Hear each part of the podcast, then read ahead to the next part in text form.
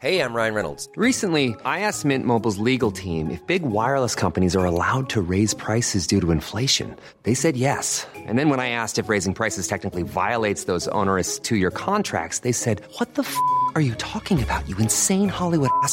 So to recap, we're cutting the price of Mint Unlimited from $30 a month to just $15 a month. Give it a try at mintmobile.com slash switch. $45 up front for three months plus taxes and fees. Promo rate for new customers for limited time. Unlimited more than 40 gigabytes per month. Slows. Full terms at mintmobile.com. Bonjour à tous et bienvenue. Ce matin à l'heure des pros, il n'y a pas de mots pour exprimer la douleur et le chagrin qui accompagnent la mort d'un enfant. L'incendie de Vaux-en-Velin, les dix morts que la police annonce, ces cinq enfants qui sont décédés quelques jours avant Noël, ces blessés qu'on nous dit en urgence absolue, nous renvoient à notre condition d'extrême fragilité. La vie est parfois une horreur. Elle est cruelle et injuste. Pardonnez-moi de dire ce matin ces banalités. Dans cette actualité dramatique, il y a aussi la mort de Hemen, 14 ans, tué mercredi soir, après le match des Bleus, renversé par une voiture dans un quartier de la Paillade à Montpellier, mort parce qu'il se trouvait au mauvais endroit, au mauvais moment. Il n'y a pas de mots, tous seront inutiles, les croyants prieront, le ciel, les autres euh, penseront peut-être à ces vers de Victor Hugo qu'il écrivit après la mort de sa fille, Léopoldine.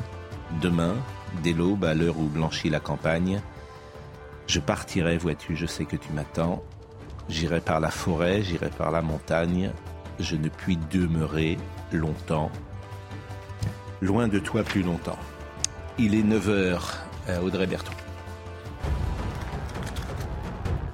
On débute donc avec cette information de la nuit. Ce drame, un incendie a eu lieu vers 3 heures du matin à Vaux-en-Velin, près de Lyon. Le bilan pour le moment est de 10 personnes décédées, dont 5 enfants âgés de 3 à 5 ans. 170 euh, pompiers étaient mobilisés cette nuit. Gérald Darmanin est attendu euh, sur place dans la matinée. Il sera accompagné d'Olivier Klein, euh, ministre délégué à la ville et au logement. Et puis avant de se rendre à Vaux-en-Velin, Gérald Darmanin s'est exprimé vers 7h30 ce matin lors d'un point presse à Paris. 14 000 policiers et gendarmes seront mobilisés dimanche en France pour la finale de la Coupe du Monde. Les Champs-Élysées seront entièrement piétonnisés. Contrairement à samedi dernier, le dispositif est donc plus important que celui déployé pour la demi-finale. Enfin, ce nouvel incident dans la station spatiale internationale, une fuite de liquide de refroidissement a été détectée sur un vaisseau amarré à la station. Elle est probablement due à un choc avec une micrométéorite. Les membres d'équipage à bord sont sains et saufs. Nous sommes ce matin avec Sandra Buisson qui nous fera peut-être un point sur euh, le dispositif prévu pour euh, la Coupe du Monde. Nous sommes avec Nathan Dever, Olivier D'Artigol, Georges Fenech, Dominique Jamais. On a tous été saisis cette information par une information sur laquelle il n'y a rien à dire. Les mots sont inutiles et nous ne dirions évidemment ou nous ne pouvons dire que des banalités. Euh, la mort d'un enfant, cinq enfants, c'est l'incendie d'un immeuble à Vaux-en-Velin, cinq enfants. Ça vient toujours frapper euh, l'opinion publique, bien sûr, parce qu'on est quelques jours avant Noël. Et que euh, nous connaissons mal encore euh, les éléments euh, d'information que nous pourrions euh, vous donner. Je sais que le feu est éteint, les cinq enfants euh, avaient entre 3 et 15 ans, l'incendie aurait démarré au rez-de-chaussée dans ce bâtiment de Vaux-en-Velin. Le préfet a activé un centre opérationnel départemental et le plan de nombreuses victimes. je crois que nous sommes avec Olivier Madinier, qui est en direct de Vaux-en-Velin. En tout cas, nous serons plus tard avec lui. Euh, Gérald Darmanin euh, est en train de se rendre sur place, mais il a déjà pris la parole. Donc euh, cette nuit vers 3 heures du matin euh, à Vaux-en-Velin dans la, dans la région euh, du Rhône, il y a eu un, incendie dans un immeuble de 7 étages. le bilan est, d'après ce que j'ai compris de monsieur le préfet que j'ai eu sur place plusieurs fois cette nuit, définitif. malheureusement, 10 personnes seraient mortes, dont 5 enfants âgés entre 3 et 15 ans, et 4 personnes seraient grièvement blessées dans un incendie dont on ne connaît pas encore les causes. Donc je ne voudrais pas évidemment m'apesantir sur ce point, mais très rapidement, euh, l'enquête, j'en suis sûr, euh, pourra, pourra l'évoquer. 180 sapeurs-pompiers sont arrivés euh, dès cette nuit, ont, ont, essayé de secourir un maximum de, personnes dans des conditions évidemment très, difficiles. C'est évidemment un choc, euh, vu le, bilan euh, extrêmement grave. Je me suis entretenu avec le, président de la République tout au long de, cette nuit. Et avec le ministre du Logement, je me rendrai euh, sur place euh, dans quelques minutes pour rencontrer bien évidemment les forces de secours euh, mais aussi les, habitants de Vaux-en-Velin et, Madame la maire et, le procureur de la République et, le préfet qui, ce matin, ont eu l'occasion de parler à vos confrères de, la presse régionale notamment. On n'en sait pas, beaucoup plus. Il y a plusieurs hypothèses. C'est pour ça qu'avec le ministre du Logement, nous nous rendons sur place pour essayer de faire un, premier point. On va laisser, après les opérations de secours qui viennent de se terminer, l'incendie étant, circonscrit, euh, désormais place est à l'enquête. Euh, et donc je pense que dans la journée, notamment les services du procureur de la République, puisqu'une enquête euh, va être ouverte, aura l'occasion de, communiquer sur, ces causes et sur cet accident absolument dramatique. Non, à ma connaissance, il n'y a que des, victimes qui étaient dans cet immeuble au moment où l'incendie s'est déclaré très tôt ce matin. Et il n'y a pas eu de, blessés. Encore une fois, ces nouvelles, malheureusement, sont, extrêmement fraîches. Euh, pas eu de blessés, ni de la part des, policiers qui, qui sécurisaient le, site, ni de la part des 180 sapeurs-pompiers. On va écouter la parole d'un témoin recueilli par Olivier Madinier. Il s'avère que le, feu euh, est parti euh, du local où il y a le squat. voilà, je peux vous dire que je dirais à Madame Lanner, au lieu d'aller cumuler des mandats au Parti Socialiste ou ailleurs, de s'occuper de la ville. Parce que les habitants ont besoin vraiment d'un maire qui est là pour eux. Et euh, ce qui se passe aujourd'hui, c'est vraiment, je, suis très ému, c'est très grave. L'heure n'est évidemment pas la polémique, elle viendra, sans doute. Parce que si effectivement euh, le feu est parti d'un squat, euh, le problème sera bien sûr posé. je crois que nous avons aussi Patrick Ergent, qui est pompier et qui a témoigné toujours au micro euh, des équipes de CNews. C'est le pire des scénarios parce que le feu monte, comme vous, le savez. Euh, le feu monte euh, parmi les étages et un feu qui se, qui se déclare pendant la nuit, c'est-à-dire pendant que les gens dorment et que les gens sont surpris dans leur sommeil, premièrement, et deuxièmement, qui se déclare dans la partie basse d'un immeuble, c'est-à-dire qui va se propager en hauteur, c'est la pire des hypothèses, c'est le pire des scénarios. Euh, je crois que Olivier Madinier également a interrogé un pompier qui était présent sur le lieu du drame. Il consiste à s'organiser de manière rationnelle pour prendre en charge de nombreuses victimes. Un novice, c'est l'abréviation de nombreuses victimes. Et pour mutualiser les ressources, c'est-à-dire faire en sorte qu'on puisse traiter de nombreuses victimes avec des moyens qui sont dans un premier temps relativement limités. On ne peut pas mettre autant d'équipes de réanimation, par exemple, que de victimes dans un premier temps. Et donc on, s'organise. Le, plan novice, c'est ce qu'on appelait autrefois le plan rouge, c'est l'organisation des secours euh, face à de nombreuses victimes effectivement nous expliquer davantage le plan Novi avec M. Edgen. Euh, Olivier Badini est sur place. Bonjour Olivier, euh, vous êtes avec Sébastien Bendotti et vous allez pouvoir nous donner peut-être des nouvelles informations sur euh, ce drame absolu. Mais écoutez, euh, ce matin, en tout cas, c'est tout un quartier euh, qui se réveille euh, sous le choc. ce quartier du Mas du Taureau de Vaux-en-Velin, c'est un quartier quartier populaire. Alors cet incendie s'est produit en pleine nuit. les habitants de ce petit immeuble de cet étage, qui est à 200 mètres derrière moi, ont été réveillés dans leur sommeil. L'incendie qui est parti du bas de l'immeuble pour monter dans les étages. Et vous disiez, le bilan est extrêmement lourd, 10 euh, morts, dont 5 enfants âgés de 3 à 15 ans. Alors on attend euh, la visite du ministre de l'Intérieur, Gérald Darmanin, euh, qui devrait arriver en milieu de matinée, une visite sous est très haute surveillance, puisqu'on voit euh, de nombreux cars de CRS s'installer dans, le quartier depuis environ 30 euh, minutes. Alors pour l'instant, il est délicat, difficile euh, de donner des hypothèses concernant les causes de ce drame. Quoi qu'il en soit, nous avons rencontré ce matin des habitants en colère, en colère, qui nous disaient que les mesures de sécurité n'étaient pas respectées dans ces immeubles, qu'il y avait des squatteurs, qu'il y a eu à plusieurs reprises euh, des incendies qui ont été heureusement éteints. Mais bon voilà, encore une fois, peut-être que le ministre de l'Intérieur sera en mesure d'évoquer quelques hypothèses, quelques pistes. En tout cas, une enquête a été ouverte.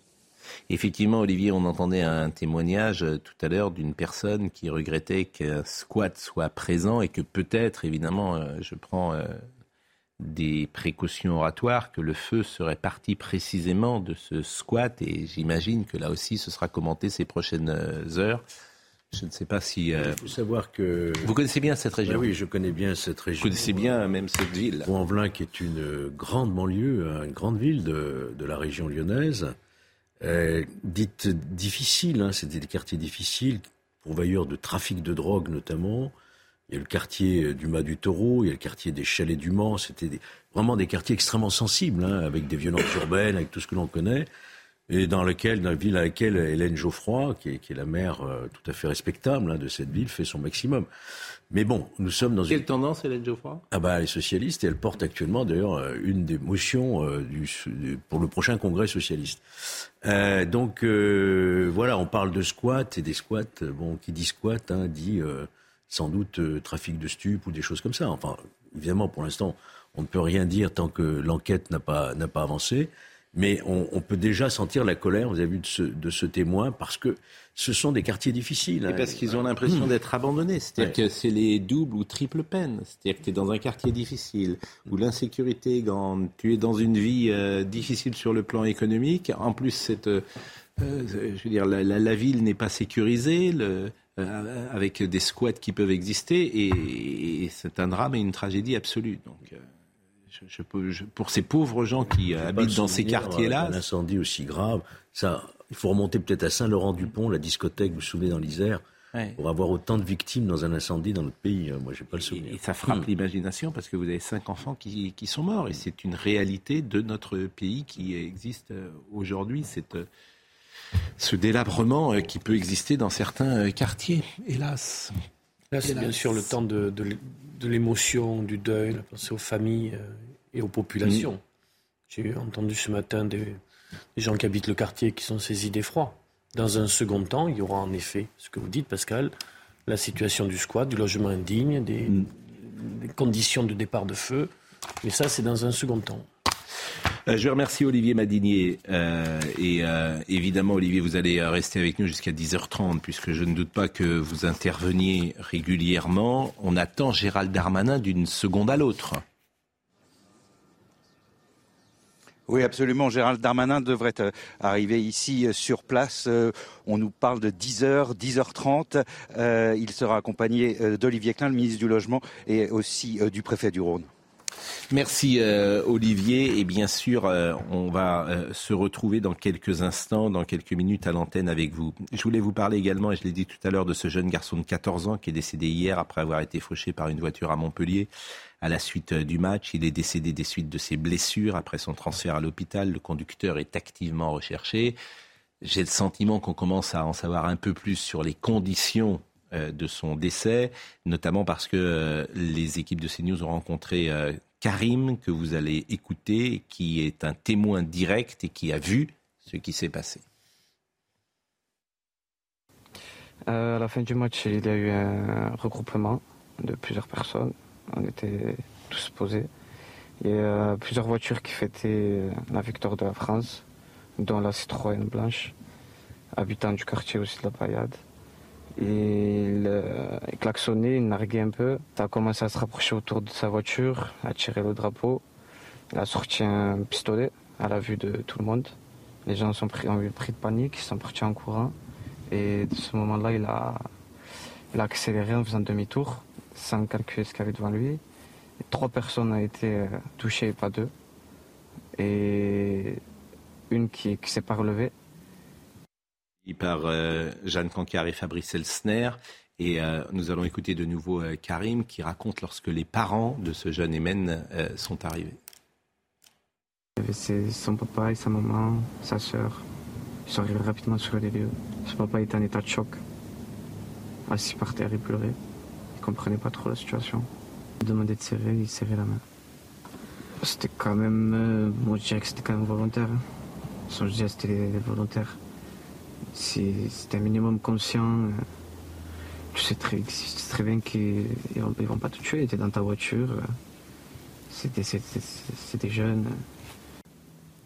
Je me suis approché. Elle était au, sol avec une plaie sur la tête. On a essayé de lui faire les premiers soins. Massage cardiaque. On a fait un garrot sur la tête pour pas que le sang coule. On a appelé les pompiers. À leur arrivée, il était en arrêt cardio-respiratoire. Il réagissait plus. On fait des massages cardiaques. Et malheureusement, il n'a pas pu revenir. Un petit de 14 ans. Il n'avait rien à voir dans tout ça. Il était juste éloigné et il observait la situation. Encore, ça illustre euh, la société française. C'est ça qui est terrible, c'est que ces deux faits divers parlent de la société française. Et c'est des morts qui pourraient être évidemment évitables, les deux. Les deux drames pourraient être euh, évités. C'est-à-dire que là, ce sont plein de jeunes qui entourent une euh, voiture, voiture qui a un drapeau français, si j'ai bien compris, et que vous avez un conducteur pour X raisons que on ne saisit pas, qui accélère, qui a-t-il eu peur, a-t-il voulu euh, répondre? Je n'en sais rien. Il est toujours activement recherché. Mais vous avez l'expression avec des drames qu'on pourrait éviter d'une situation française, que ce soit à Vaux-en-Velin ou à Montpellier. Oui, et là, un conducteur qui n'assume absolument pas son acte puisqu'il part, il abandonne sa voiture. Bien sûr. On verra, il y aura une enquête, j'imagine. Bien sûr. J'espère qu'on le retrouvera vite et qu'on pourra savoir. Il est identifié oui. Il est identifié, l'enquête est en cours et on ne peut pas dire euh, quel est, son profil. Pour, euh, pour l'instant, non. L'enquête est ouverte pour coup mortel aggravé, mmh. donc violence volontaire ayant entraîné mmh. la mort sans l'intention de la donner, avec la circonstance aggravante euh, de l'arme qui est en l'occurrence dans, dans, ce cas précis la mmh. voiture. Oui, oui c'est une arme par destination, hein.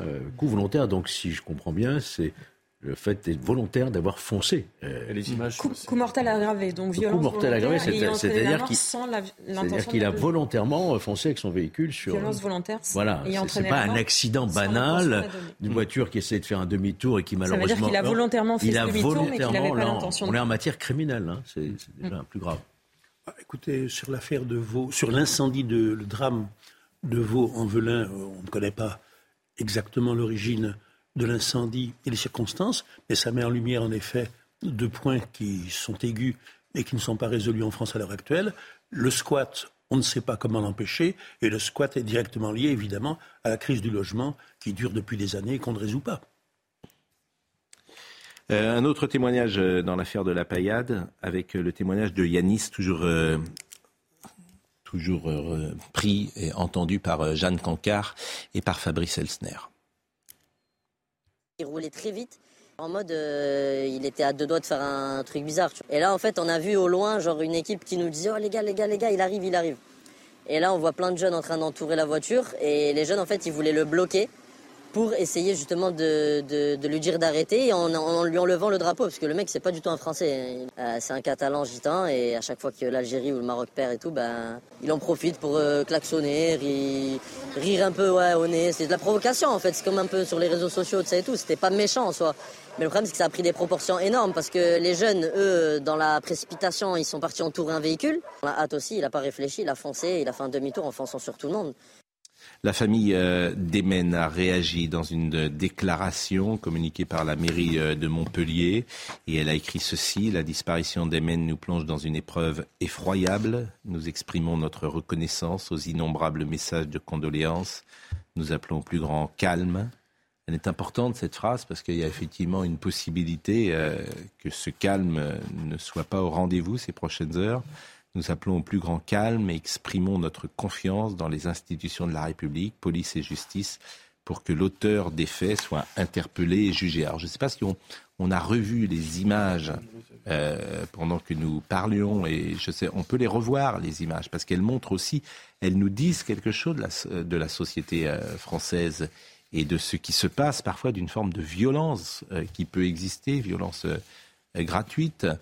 Euh, avec euh, donc tous ces, tous ces jeunes, voilà, qui sont qui entouraient une, une, voiture et on ne sait pas pourquoi d'ailleurs tous ces jeunes entouraient cette voiture. Voilà, on ne sait pas pourquoi euh, ils étaient là, pourquoi qu'est-ce qui s'était passé avant. L'enquête le, le, le, dira. Et il y avait une volonté d'enlever, si j'ai bien compris, un drapeau français bleu, blanc, rouge.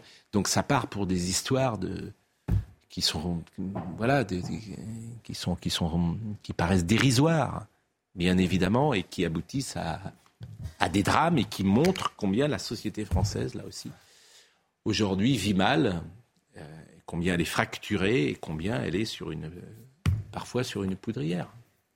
Oui, c'est ce qui était euh, frappant dans le témoignage de, Karim, c'est que ce qu'il décrivait manifestement au début, c'était des jeux de provocation euh, répétés sur des précédents matchs et, de voir en effet comment le ce qui relève initialement du ludique ou du ou du divertissement quoi euh, peut partir au tragique d'une seconde à l'autre. Et la deuxième remarque que j'aimerais faire, c'est que quand même on voit aussi là la vertu des réseaux sociaux. C'est-à-dire, et, puis plus généralement du numérique, du fait que chacun ait un smartphone. C'est-à-dire le fait que là, il y ait des images qui vont naturellement aider l'enquête. Alors les images ne suffisent pas à déterminer ce qui s'est passé à l'intérieur de la voiture, pourquoi la personne a foncé, etc. Mm. Mais quand même, s'il n'y avait pas eu ces images, ça aurait rajouté du flou. une forme de, confusion, on serait juste cantonné aux témoignages qui auraient peut-être été contradictoires. Là, il y a quand même quelque chose qui permet mais, de. Mais vous allez voir, et c'est ça qui euh, montre la fracture de la société française, c'est qu'une fois que la personne sera interpellée, saura son profil, qu'il donnera ses explications, il y aura instrumentalisation de ce fait divers de chaque côté. Et, c'est ça qui va se passer sur ce que je devine en tout cas sur ce fait divers. C'est certain que notre société est de plus en plus violente. Euh, parce que je crois que depuis 20 ans, on a enregistré 750% d'augmentation mm. de faits de violence. Ce sont des violences qu'on ne connaissait pas il y a, disons, à peu près 20 ans de cela. Quoi. Mm. Donc, ce type de violence, en tout cas. Ce type de violence gratuite. Oui, ce type de violence. Vous comprenez C'est ces règlements de compte entre mineurs ou. Euh, Alors, les dispositifs, justement, de la finale euh, de, la Coupe du Monde, euh, c'est important de, le dire, parce que il est mis en place. C'est vrai que ça s'est passé comment peut-on dire, convenablement sur les Champs-Élysées mercredi, même si le nombre d'interpellations est exactement le même en France qu'après le match contre le Maroc. Oui, parce que le nombre d'interpellations relève, de, relève pas forcément. Euh, le nombre d'interpellations euh, relève pas forcément de, du niveau de violence, puisque vous, vous pouvez être interpellé parce que vous faites partie d'un groupement en vue mm. éventuellement de préparer des violences ou des mm. dégradations. Euh, et euh, il y a des interpellations parce qu'on vous a pris sur le fait en, en, en train de faire des, des violences.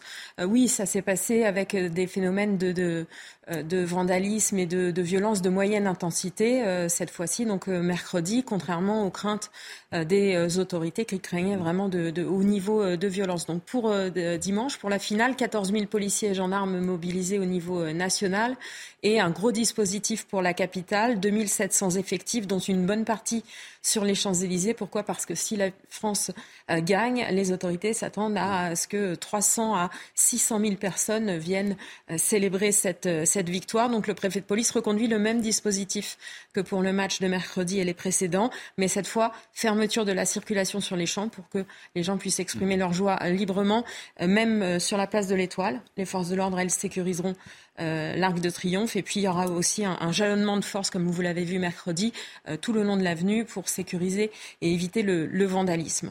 Alors ce qu'il faut dire, c'est que le match est à 16h. Quand le match euh, va se terminer, il sera 18h, donc il fera nuit. Mais quand même, on est au départ de la nuit, au commencement de, la nuit.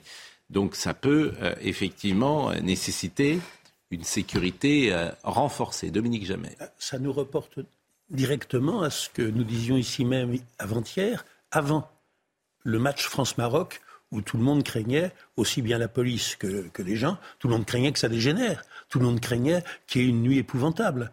Ça ne s'est pas passé et on dit oh, bah, finalement, c'est pas si mal que ça. Il y a seulement 160 euh, interpellations, etc. Donc tout va bien. Mais ça montre effectivement qu'on est dans un pays où toute fête annoncée euh, a une ombre de violence. Il y a des pays où la fête, c'est la fête et où on ne craint rien. Et on est dans un pays où la fête est plutôt, aujourd'hui, quelque chose d'inquiétant, vécu comme inquiétant. Au-delà de la fête, les mobilisations. La fête et ses lendemains, la fête, les la fête plus Disons que quand, il y, a, une fête, quand il y a une fête, maintenant, il y a une mobilisation policière forte ce qui n'est pas tout à fait normal. On s'y est habitué, mais ce n'est pas normal. je trouve que le parallèle entre une manifestation et une liesse populaire n'est pas forcément judicieux. Et puis, alors, on a vu ressortir, on a vu, et c'est là que tout euh, devient en France euh, politique, on a vu l'instrumentalisation, je crois que c'est la une euh, aujourd'hui de Libération sur les groupuscules d'extrême droite. certains voient dans ces groupuscules d'extrême droite le retour de la peste brune et des années 30. Donc il y a hyper. Maintenant, on a parlé ce matin d'ailleurs. Et qu'est-ce qu'il a dit euh, il a expliqué euh, euh, qu'il demande à ses services une vigilance particulière mm. sur les mm. profils connus des membres des mouvances d'ultra-droite, puisque mm. Mercredi, dans Paris et dans deux autres villes, une cinquantaine de, de personnes avec ce profil ont été interpellées parce que, selon lui, il s'apprêtait à casser de l'étranger. Je cite les propos du ministre. ce sont quelques dizaines de personnes, a-t-il dit, minoritaires mais dangereuses, qui agissent contre la loi de la République C'est une forme de séparatisme que nous devons mmh. combattre et il pointe du doigt la responsabilité de certains dirigeants politiques qui, selon lui, ont eu des oui, racistes euh, et qui ont, selon le ministre, Mm. Constitue un encouragement à ces euh, groupes d'ultra-droite. Alors là, on est dans de la politique, je disais récupération, même le ministre de l'Intérieur, parce que c'est 40 personnes, si je comprends bien. 40 personnes à Paris et d'autres si à Lyon. Si je comprends bien, qui ne sont pas passés à l'acte, mais qui auraient pu passer à l'acte. En fait, ils ont été interpellés, ils étaient en train de se cagouler à la sortie d'un bar, mm. euh, avec, pour certains, des armes par destination, euh, points américains, euh, matraques. Et euh, à Lyon, euh, pareil, il s'apprêtait à, s'en hmm. prendre à des supporters. Concernant ce qu'on nomme aujourd'hui euh, ces mouvements d'ultra-droite, un certain nombre de préfets ont fait remonter au cours des derniers mois, à l'échelle de leur territoire, en effet, des situations préoccupantes. Le renseignement intérieur note que la menace la plus prégnante après le terrorisme islamiste, hmm ces dix projets venant de cette extrême droite, d'actions plus ou moins coordonnées et abouties, qui ont été neutralisés sur les cinq Alors dernières là, on parle de terrorisme, effectivement, on est au niveau au-dessus. on est au niveau au-dessus, mais disons qu'il y a un terreau, il y a, il y a un terreau qui existe dans notre pays. Et d'ailleurs, on a eu euh, des, un premier euh, procès euh, pour mmh. terrorisme d'ultra-droite et d'autres procès à venir pour cette mouvance également. Bon, on va marquer une pause, mais c'est vrai que dans ce, là aussi, dans cette France fracturée, idéologiquement, avec parfois des hommes politiques qui euh, rajoutent de l'huile sur le feu sur ce sujet ou qui l'exploitent à titre personnel, hein, parfois ça peut aussi euh, exister, et pas forcément à droite, disons-le, et pas forcément non plus à gauche, parfois c'est aussi au centre. Suivez mon regard. Eh bien, euh, forcément, ces sujets-là fracturent le pays. On va marquer une pause, on sera dans un instant avec un soldat qui a perdu euh, ses deux jambes au Sahel, euh, qui s'appelle euh, Thibault, qui est avec nous. Et il se trouve qu'il était avec le président de la République dans le vestiaire de l'équipe de France. Je ne sais pas si déjà il est en ligne d'ailleurs, et je voulais vraiment le saluer. Je le salue, Thibault. bonjour. Bonjour. Ça me fait vraiment plaisir que vous soyez là. Euh, je vous ai eu hier au téléphone, vous étiez euh, dans l'avion avec euh, le président de la République mercredi. Je sais que vous repartez pour Doha dimanche et que c'est vrai que votre histoire est, tout à fait exceptionnelle, que vous étiez au Sahel et que vous y étiez pour nous. Vous y étiez pour nous. Il faut que chacun comprenne que le métier que vous faites, qui n'est d'ailleurs pas forcément un métier, ou la vocation qui est la vôtre, ou le service qui est la vôtre, c'est en notre nom euh, que vous le faites, que vous l'exercez. Donc je voulais vraiment euh, vous exprimer, euh, j'allais dire oui, une forme de gratitude et, et, que vous nous racontiez tout à l'heure votre histoire. À tout de suite.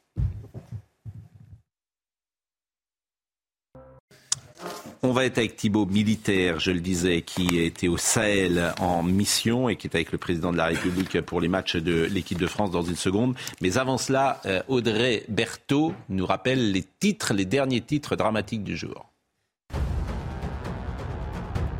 Eh oui, je vous rappelle cette euh, information. Un incendie a eu lieu à Vaux-en-Velin, près de Lyon. Dix personnes sont euh, décédées pour le moment, euh, dont cinq enfants âgés de 3 à 15 ans. 170 pompiers étaient mobilisés cette nuit. Gérald Darmanin est attendu sur place dans la matinée. 3 milliards d'euros de recettes supplémentaires grâce aux créations d'emplois de l'économie française. Les recettes fiscales seront donc supérieures aux prévisions de 2022. C'est ce qu'a annoncé le ministre délégué au compte public ce matin. Gabriel Attal annonce également sa volonté d'intensifier la lutte contre la fraude fiscale et fiscale. Enfin, en Ukraine, face aux frappes russes qui se poursuivent à Kherson, l'Union européenne a annoncé de nouvelles sanctions contre Moscou. Ils ont euh, également trouvé un accord pour une nouvelle aide de 18 euh, milliards d'euros pour euh, l'Ukraine, l'armée russe qui a frappé Kherson hier à plus de 16 reprises selon Volodymyr Zelensky. Thibault est donc avec nous euh, ce matin, il est en direct de Bayonne. Euh, Thibault, vous étiez membre des forces, vous êtes membre des forces spéciales, vous avez été grièvement blessé au, Mali. Euh, que s'est-il passé? Oui, c'était en janvier de cette année, là, le 18 janvier 2022. on était sur une mission de reconnaissance d'un site près d'un aérodrome. Et en fait, euh, au moment de, de, de, remonter dans l'avion pour, euh, pour quitter la zone, euh, on a sauté sur un, sur un IED, donc avec un véhicule léger. Donc l'IED, c'est une mine artisanale qui avait été mise là. Donc, voilà, c'est On, a, on, était quatre dans le véhicule. donc moi j'étais le plus grièvement blessé parce que l'IED a, sauté sur bah, quasiment sous mes jambes. donc j'ai eu le, conducteur qui a eu l'épaule fracturée et l'omoplate. Le chef de bord, donc mon chef de groupe qui a eu un, bout de, de, mollet arraché. Et celui qui était à côté de moi, il a eu tout le côté gauche défiguré. Et vous-même, vous avez eu, euh, donc vous avez été atteint aux jambes. C'est ça, ouais. Donc moi j'ai été amputé sur le cou. Donc j'ai été amputé au niveau de, au-dessus du genou à droite, donc euh, amputation fémorale, et en, dessous du genou euh, à gauche, donc amputation tibiale. Donc moi je me rappelle pas de, tout l'événement parce que j'étais complètement dans, le chaos de tout ça. Moi je me rappelle juste de m'être réveillé en réanimation à l'hôpital de Percy. de découvrir euh, évidemment euh, ce que vous avez euh, découvert à ce moment-là. Je disais tout à l'heure en, commençant notre entretien que vous êtes militaire, que peu de gens feraient ce que vous faites, peu de gens ont, ce courage, cet engagement. Et c'est vrai que les Français que nous sommes, bien confortablement assis dans nos studios de télévision, ne peuvent qu'avoir de l'admiration et de la gratitude pour ce que vous faites, parce que je le disais, vous le faites pour nous pour euh, l'idée que vous avez de la France, pour euh, l'idée que vous avez de vous-même sans doute et pour votre engagement. Euh, le président de la République est alors ça c'était en janvier. Nous sommes d'accord. On est on est au mois de novembre. Mais lorsque je vous ai eu hier, vous me disiez que vous avez repris le travail. Oui, j'ai repris le, travail. alors avec des horaires aménagés, je fais 9h-14h au, régiment. ça fait un mois, un mois et demi à peu près que j'ai repris mon activité. Euh, du coup, j'ai repris les avec mon équipe. Je les aide, là, ils repartent en mission en, début d'année. Euh, je les aide à préparer la mission. Donc euh, voilà, je reprends un rythme de vie quasiment normalement. On, essaye un maximum. Et ça fait du bien, en tout cas, et pour moi et pour eux, d'être, d'être là avec eux la semaine. Donc. Le président de la République a eu un rapport, comment dire, euh, avec vous euh, immédiatement. Euh, il est venu à Percy, il vous a rencontré. Et est-ce que lorsqu'on est sur un lit de douleur comme le vôtre, pendant ces moments-là, est-ce que c'est important, primordial, de savoir qu'au plus haut niveau de l'État, le chef des armées est présent auprès de vous? Ah, Bien sûr, on se sent un maximum soutenu. C'est vrai que des fois, quand on est simple, quand on est militaire en active et qu'on est en mission, etc., des fois on a l'impression d'être euh, juste un pion, on va dire, euh, par rapport à toute la chaîne hiérarchique. Mais euh, c'est vrai que depuis la blessure, enfin, j'ai vu toute, cette famille qui s'est mise en place, on va dire, jusqu'à bah, au, plus haut avec le président de la République. c'est vrai que ça fait du bien, et pour moi et pour mon entourage aussi, qui a, qui a vécu ce, traumatisme, de savoir qu'on est soutenu au, plus, au plus haut niveau. que le cadeau qu'il m'a fait là, de, pouvoir partir avec lui pour la, pour la demi-finale et pour la finale là, euh, dimanche, c'est juste euh, incroyable. Quoi. Et vous étiez dans le vestiaire avec l'équipe de France. Euh, vous étiez debout parce que vous êtes aujourd'hui équipé avec deux prothèses, ce qui vous permet d'être debout avec les joueurs de, l'équipe de France. Comment vous avez vécu ce moment? Ah, C'était incroyable, ça que je ne m'attendais pas. je savais qu'on devait aller faire un tour dans le vestiaire après le match. Euh, mais euh, je me suis retrouvé debout là et le, président qui, euh, qui m'a fait venir devant tous les joueurs et qui m'a qui m'a présenté, c'était vraiment un moment unique, on va dire. je me rappelle après Didier et, le président qui me prennent dans leurs bras et tout, c'était vraiment un moment un moment incroyable quoi. Et les joueurs qui étaient qui étaient là, qui écoutaient et qui et qui me fixaient tous, c'était vraiment impressionnant. C'est important et vous avez raison et c'est pour ça qu'on vous a invité aussi euh, ce matin. C'est important que votre témoignage arrive euh, au grand public. C'est important euh, parce que les gens ne savent pas forcément toujours ce que signifie cet engagement des, militaires. Vous êtes revenu dans la nuit. Il y avait dans la délégation, je crois, il y avait Jean-Pierre Papin, il y avait Alain Giresse également, il y avait Brahim Asloum, il me semble. Le roi, Nassi aussi, euh, l'ancien rugbyman. Mm. Euh, et, euh, et, là, vous repartez dimanche? Et là, je repars dimanche, oui. Et vous repartez de Villa Coublet, sans doute, dimanche? De, de, Orly, De Orly. Et euh, donc vous habitez Bayonne, donc vous allez arriver peut-être samedi, euh, samedi soir. Ah et, et, et, et, dimanche matin, euh, vous serez de nouveau avec le président de la République. Est-ce que le président de la République et vous avez eu un échange sur, comment dire, le sens de votre mission et, sur l'engagement qui est le vôtre et, comment peut-on traduire par des mots dans ces cas-là ce qu'il ce qu'il a pu vous dire? Bien sûr, euh, après l'échange que j'avais eu avec lui, déjà quand il était passé euh, à l'hôpital Percy, on avait déjà échangé sur ça. Après, j'avais eu l'occasion de le revoir aussi le 13 et 14 juillet donc, euh, pour, le, pour le, défilé. Donc, c'est important. Il a beaucoup d'admiration pour les militaires. ça, ça se, ça se sent. Il y a beaucoup de, de respect envers, envers nous, et d'autant plus pour les, pour les blessés. Après, il a, voilà, il a, avec ses mots, c'est vrai qu'il touche assez euh, profondément. Quand c'est le président de la République qui vous regarde dans les yeux et qui vous dit euh, merci pour ce, que vous avez, pour ce que vous faites et pour ce que vous avez donné à la France, euh, forcément, ces mots ont, hmm. ont énormément de, de sens venant du président de la République.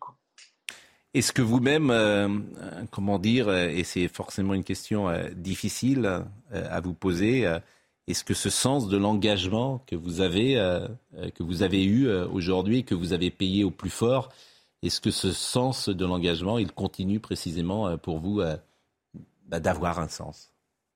Ah Oui, bien sûr. Après, ce sens-là m'aide aussi dans ma, dans ma blessure. C'est-à-dire que quand j'ai signé à l'armée, je connaissais aussi les, conséquences. Donc, ce sont les conséquences de mon engagement, mais ça donne un sens à ma blessure il se sent s'il continue, bien sûr. Euh, moi, j'aime mon pays, j'aime la France. Euh, et si c'est à, faire ou même à refaire, je le ferai, euh, je le ferai sans hésiter. Quoi.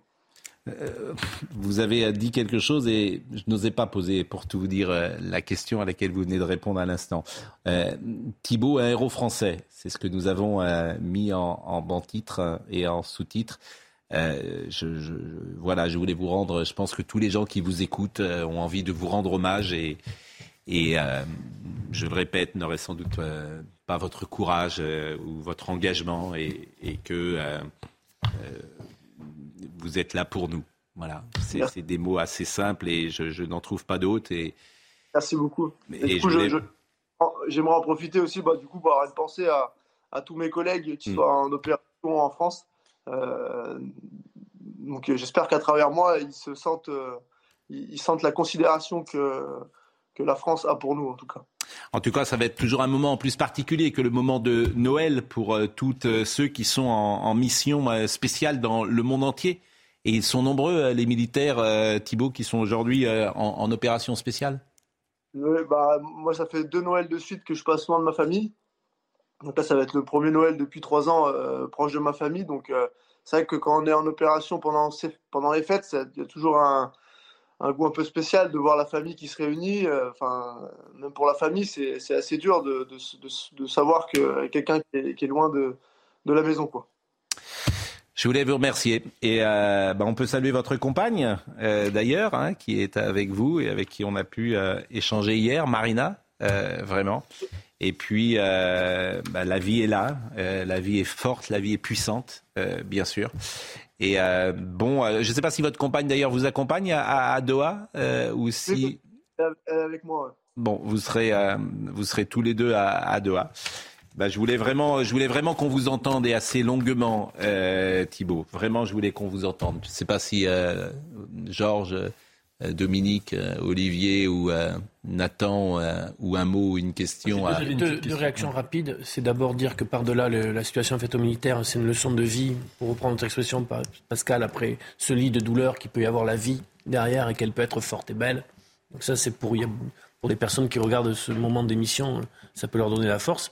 Et la deuxième, ce que je ressens, c'est ce lien, quel que soit les, par-delà les sensibilités politiques, entre le président de la République et les militaires. Ce lien très particulier. Et aussi après avec les familles de militaires. Qu'ont tous les présidents de la République. Qui, en parlent ils tous, tous avec, cette, cette, épaisseur humaine qui les ont marqués dans leur bien Sûr, bien sûr, et euh, c'est bien sûr qu'on critique euh, les présidents de la République et qu'on critique euh, politiquement Emmanuel Macron, mais personne, et, mais personne effectivement ne peut nier euh, que ce rôle, euh, cette fonction est, est d'une rudesse invraisemblable et une charge invraisemblable, et que euh, lorsque Nicolas Sarkozy raconte souvent qu'il avait un enfant qui lui disait fais sortir papa de la boîte, et que ce témoignage, il ne l'oubliera jamais, c'est ce qu'il dit souvent, Nicolas Sarkozy, et de la même manière, on ne peut que saluer la considération du président de la République, bien sûr, pour, pour les militaires, bien sûr, et d'être présent auprès d'eux. Moi, j'avais une question à poser à, Thibault. En effet, le, le, bandeau, un héros français, et je trouve bien trouvé, parce que la manière dont vous racontez euh, ce que vous avez euh, vécu, ce que vous avez fait, votre abnégation, votre engagement, votre courage, euh, relève en effet de, de, de l'héroïque ou de l'héroïsme. La question que je voulais vous poser, c'est que vous racontiez donc cette opération au Mali, euh, qui a été extrêmement difficile et qui vous a demandé du, du courage. Comment vous percevez euh, ce qui ce qu'il en reste malheureusement, c'est-à-dire du, du, du, point de vue malien et la, la manière dont le, la junte au pouvoir au Mali euh, a instrumentalisé totalement ce que la France a, a, a fait là-bas. Est-ce que vous par ça rejoint la question du sens que posait Pascal. je, je, je, comprends votre question. Je suis pas sûr que Thibault ait envie d'y répondre parce que c'est une question politique. Et euh, je pense que vous pouvez le mettre dans l'embarras. Par contre, vous dire avec votre question, mais je, je, je renvoie euh, à, à Thibault bah, Après, c'est sûr que je suis euh, très attentif euh, à ce qui se passe euh, là-bas. Après, c'est des questions politiques. C'est que moi, je suis à, à mon échelle. Je, je, je n'ai pas forcément les réponses à, à tout ça. Mais euh, en tout cas, euh, par rapport à, à tout, tout, ce qu'on a donné là-bas, il y a vraiment un sens parce que ça reste quand même juste. pour la France et ça sera toujours pour la France. Donc, on est toujours là-bas et on, et on, restera un maximum là-bas pour éviter que ça, ça s'embrase, que le, le brasier s'embrase, on va dire, et que ça se et que ce, ce brasier se retrouve euh, vite aux, aux portes de la France. Georges, vous voulez dire un mot? Rappeler simplement le souvenir de, de 53 héros aussi, mm. qui sont morts au Mali pendant les forces Barkhane. Mm. Ils ne sont pas morts pour rien, non, non. C'est peut-être la question, ils ne sont pas du tout morts pour rien. Ils sont morts pour notre protection et pour... Euh, stopper l'avancée du, du, djihadiste dans cette, dans cette région du monde. Je remercie une nouvelle fois vraiment Thibault. Je le remercie et puis euh, peut-être euh, nous rappellerons-vous, euh, pourquoi pas lundi ou les prochaines semaines en tout cas, mais euh, je pense que votre témoignage euh, doit arriver régulièrement dans les médias précisément. Merci beaucoup à vous. Euh, Noémie Schultz nous a rejoint parce que euh, on en a parlé euh, hier, mais alors j'ai appris cette chose absolument sidérante dans la justice française oui. depuis 1945. Il n'y a eu que 12, 12 qu'on appelle révisés. Déjà, le terme est vraiment pas très joli, disons-le, Noémie Schultz. 12 révisés. Et le dernier s'appelle donc Farid euh, El Haïri. Et euh, c'est un calvaire un calvaire, bien évidemment, qu'il a vécu. C'est une décision rarissime qui a pris la Cour de révision hier, annulé la condamnation pour viol sur mineur prononcée fin 2003, donc il y a 19 ans, contre Farid El Haïri. Aujourd'hui, il a 41 ans. Il avait été jugé coupable. Il avait été écroué pour des faits qu'il n'a jamais commis. Euh, vous allez pouvoir nous expliquer ce, cette procédure qui est très rare. Vous-même êtes dans une procédure avec Omar Haddad et j'ai l'impression que euh, on est au point mort. On en parlait hier, mais on va peut-être écouter euh, pour commencer Farid El Haïri. Il faut savoir que cette famille, euh, la famille des Bucois, a, a, a, a, tué notre famille au détriment de protéger euh, des, des, des, choses ignobles qui se sont passées chez eux. Je crois qu'elle doit, euh, à son tour, être condamnée pour quelque chose qu'elle a fait.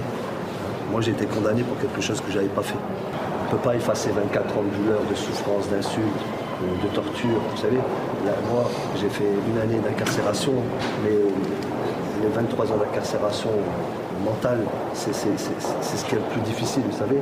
Les coups, ça fait mal, mais les mots, ça, reste, ça restera à vie. Franck Berton, qui est l'avocat euh, de Farid El Haïri, s'est également exprimé. C'est une décision historique. Farid est le 12e, 12e révisé euh, depuis 1945. Et puis surtout, ce qui est historique, c'est qu'au-delà de la reconnaissance de l'erreur, c'est que la Cour de cassation, par son président aujourd'hui, est venue dire euh, et présenter ses excuses au nom de la justice, euh, rappeler qu'il euh, y avait beaucoup de dignité dans son combat, beaucoup de courage, et puis rappeler aussi qu'il n'était pas nécessaire de le rejuger, que c'était terminé, qu'on n'aurait pas un nouveau procès comme c'est souvent le cas après une révision, que là, non, on arrêtait là, que la justice s'était trompée, qu'elle le disait une bonne fois pour toutes et qu'il fallait qu'il reprenne son chemin, sa vie. Dernier témoignage, Anne-Sophie Vagnon, elle est euh, l'avocate de l'accusatrice. Écoutons-la peut être enfermé dans un manchon tel que celui-ci, quand vous savez que quelqu'un a été condamné sur la base des propos que vous avez tenus, évidemment c'est un soulagement quand la vérité euh, apparaît, éclate et est reconnue. On a aussi un autre combat à mener, euh, donc euh, on sait dans quelles circonstances les faits qu'elle a dénoncés ont été commis, on sait ce qu'il y a derrière tout ça, on sait qu'il y a une agression, on sait a des réellement victimes, donc on a un autre combat aussi à mener. Noémie Schulz, 12 révisés depuis 1945, en 80 ans quasiment. 12 révisés. La justice a-t-elle autant de mal à reconnaître ses erreurs? Oui, il y a sans doute une part de, ça dans la, difficulté euh, de, constater que, la justice euh, s'est trompée. Ce qui est sûr, c'est que là, dans cette affaire, ce qui a permis euh, cette révision, c'est la rétractation de l'accusatrice. Alors ça a pris des, années. On peut s'étonner aussi dans le cas de cette affaire, c'est elle a écrit une première lettre, cette femme, il y a cinq ans. Euh, en 2017 euh, au procureur euh, de Poitiers, puisque c'était la région où elle habitait, pour dire voilà, j'ai menti il y a en 1998 quand j'ai dénoncé Farid comme étant mon, mon agresseur. Et puis elle n'a pas eu de nouvelles. Elle a relancé un an après. Et il a encore fallu, il, a, donc fallu cinq ans pour que la justice, qui pourtant avait été sollicitée, euh, transmettre le dossier à la Cour de, cassation. Ça s'est passé cet été. Et cet été, la Cour de cassation a dit, mais il faut tout de suite retrouver euh, ce monsieur El Aïri. Euh, nous ne pourrons évidemment pas casser ce, jugement sans, l'associer à, cela. Et c'est ce qui c'est ce qui s'est passé. Il n'était pas très difficile de le retrouver puisque depuis mais alors comment vous expliquez cette lenteur il, il, pointait une fois par an. Il était au fichier des personnes qui ont commis une infraction. Comment on explique? C'est lui-même activait, j'imagine, les services de judiciaires pour que ça aille plus vite, j'imagine? J'ai pas d'explication. On a posé la question de savoir euh, est-ce que les parquets visiblement ont mis du temps à communiquer euh, entre eux. Euh, celui là où elle s'est manifestée, le parquet de Douai là où il avait été condamné. Mais ce qui est sûr, c'est que pour cet homme, c'était absolument terrible ce, ce, ce qui mmh. s'est passé depuis 1998, puisqu'on rappelle qu'il avait 17 ans à l'époque quand il s'est retrouvé accusé de viol. Dominique Jamais. Euh, je crois traduire le sentiment général. 12 erreurs judiciaires, 12 révisions en 80 ans, c'est un compte bleu, personne ne peut y croire. La justice n'aime pas reconnaître ses erreurs, il faut être juste avec la justice, c'est le cas de toutes les institutions. Mais la différence, c'est que les erreurs de la justice, ça s'appelle erreur judiciaire et c'est extrêmement grave, c'est quelquefois gravissime. Et là, vu les circonstances, il n'était pas difficile, il était impossible pour la justice de ne pas tenir compte de la rétractation de la plaignante, de son récit détaillé, de ses excuses et de présenter à son tour les siennes à Farid. Il y avait Ce, qui, se passe, c'est que souvent, euh, on passe, ça passe par un nouveau procès. Moi, j'ai assisté, par exemple, il y a quelques années au procès de Christian Iacono, un procès en révision. Mm. Ce, euh, le, ce maire qui avait été accusé par son petit-fils de l'avoir violé, et puis le, le petit-fils s'était rétracté. Il y avait donc eu un nouveau procès qui était organisé. Là, hier, la justice a dit, il n'y a même pas besoin il n'y a pas d'éléments, il n'y a rien. Euh, vous êtes. était moins clair. Vous hmm. êtes innocenté. Hmm. Non, absolument. Mais donc là, la justice a dit clairement, toutes les charges ont. Il y a quelque chose qui me gêne dans le concept d'erreur judiciaire. C'est qu'une erreur, c'est comme une erreur dans un problème de mathématiques. C'est quelque chose qui n'a pas des grands effets et qui est involontaire. Et qui... Je parlerai plutôt de faute judiciaire. Parce que là, quand on voit ce que raconte Farid El Aïri. Je vais employer l'expression erreur judiciaire. Oui, je sais, mais c'est l'expression commune. Hein. C'est pas la vôtre, c'est l'expression commune, en effet, qui appartient à notre langage. Et ce que raconte Farid El Aïri, ce qu'il décrit, ce qui est très clair, c'est que rien ne réparera jamais le tort qui lui a été fait, même les, toutes les révisions euh, du monde. Si vous me permettez, euh, dans cette affaire, il, y a, il a eu une chance, Farid. Euh, incroyable. parce qu'il n'a fait qu'un an de prison et non pas 20 ans. Georges Fenech très court et après la pause. Une formule il vaut mieux dix coupables en liberté qu'un innocent en prison. Hmm. L'erreur judiciaire, elle traumatise toute une société à travers les générations. L'affaire Calas, hmm. l'affaire Dreyfus, Et c'est quelque chose qu'on a du mal à admettre, à accepter. C'est pour ça que la justice, en reconnaissant ses erreurs, elle participe, je le dis souvent, de l'ennoblissement de la justice. Il ne s'agit pas de déstabiliser l'institution judiciaire, il s'agit d'aller vers une vérité. Voilà. Hmm. L'affaire Calas, c'est le XVIIIe siècle. Hein. C'était, oui. non, mais je dis, c'est pas, euh, non, mais c'est pas la... mais je, je, le dis pour ceux qui nous écoutent, parce que, bon, non, mais l'affaire Calas, bon. Et, et Voltaire n'avait pas dit un mot, d'ailleurs. Mais c'est une référence. Comment? Non, mais c'est. Non, je dis. Voltaire S'en n'avait pas dit. Bien sûr, là, bien sûr. Et l'affaire Dreyfus, qui a un point commun avec, euh, si j'ose dire, euh, en- sur le point de la procédure, c'est que le Conseil de révision ou de non la Cour de casse pour Dreyfus en 1906, je crois, elle n'a pas renvoyé. Non. Elle a statué définitivement. Il n'y a pas eu un dernier procès Dreyfus. Il y en a eu trois. été vraiment innocenté, quoi, par une décision. Il est innocent. Mais je veux dire, il manque. Non, non, non, non, voilà. Non, non, On non, il pas était, une il pièce était- il était innocent. possible. La décision de condamnation a été Oui, cassée. la Cour de, la cour de cassation, il n'y a, y y jamais eu de nouveau. Alors que généralement, y elle de renvoie la Cour de cassation et elle a fait, euh, effectivement, elle a considéré qu'il n'y avait aucun élément, donc elle n'a pas renvoyé. Et la Cour ferme, de. Et il faut La- il faut oui. ajouter, si vous me Non, permettez, oui. que Dreyfus avait tellement souffert que lui-même a accepté une décision qui ne le contentait pas. Oui. Pour arrêter. Et jusqu'à la, La fin pause, de sa vie, il ça. était frustré, euh, plus que frustré d'ailleurs. Ouais. La pause. À tout de suite. oui. Non, parce que- Le noir et le brun. Jean-Christophe Buisson, une histoire illustrée du fascisme et du nazisme, 1919. Vous êtes arrêté à 1946 d'ailleurs. Il n'y a plus de fascistes. Arrêté au procès de Nuremberg. Il n'y a plus de fascistes, il n'y a plus de nazis. Non, il n'y a plus de Mussolini, il n'y a plus de Hitler, il n'y a plus de mussolinisme, il n'y a plus de hitlérisme, donc il n'y a plus de fascisme, il n'y a plus de nazisme. Ah bah, écoutez, moi j'ai lu ce matin euh, Libération. euh, j'ai l'impression qu'ils ne sont pas sur votre ligne. Je ne sais pas si d'ailleurs, euh, je ne sais pas si on peut voir la ligne de, de- de Libération. Euh, euh, ah, vous l'avez. Bon, non. Donnez-la à les collecteurs, parce qu'il y a peu de gens qui la lisent, mais c'est quand même. Donc, euh, je- non, mais c'est vrai que c'est intéressant parce que je disais tout à l'heure, euh, voilà, euh, nuit bleue, c'est intéressant d'ailleurs, extrême droite, nuit bleue, peste brune. Et quand je dis que tout est en France est désormais idéologisé, politisé, nuit bleue, peste brune. Et votre livre, c'est le noir et le brun. Donc on va en parler tout à l'heure. Et vous nous direz notamment, il y a une question qui m'intéresse, est-ce que le fascisme en France, c'est quoi l'histoire du fascisme en France? Euh, Avant ça, Audrey Berthaud. Je vous rappelle une dernière fois cette information. Un incendie a eu lieu à Vaux-en-Velin, près de Lyon. Gérald Darmanin doit arriver dans les minutes qui euh, arrivent sur place. Il sera accompagné d'Olivier Klein, ministre délégué à la ville et au logement. Et je vous rappelle le bilan. Euh, Pour le moment, 10 personnes sont décédées, dont 5 enfants âgés de 3 à 15 ans. Le chauffard qui a tué le jeune Aymen, 14 ans, à Montpellier, est toujours en fuite. Il est activement recherché depuis euh, mercredi soir, soir du match qui a opposé la France au Maroc. Le véhicule du chauffard a été retrouvé à proximité des lieux de l'accident. La préfecture a indiqué que l'enquête de police progresse rapidement sous la direction du parquet.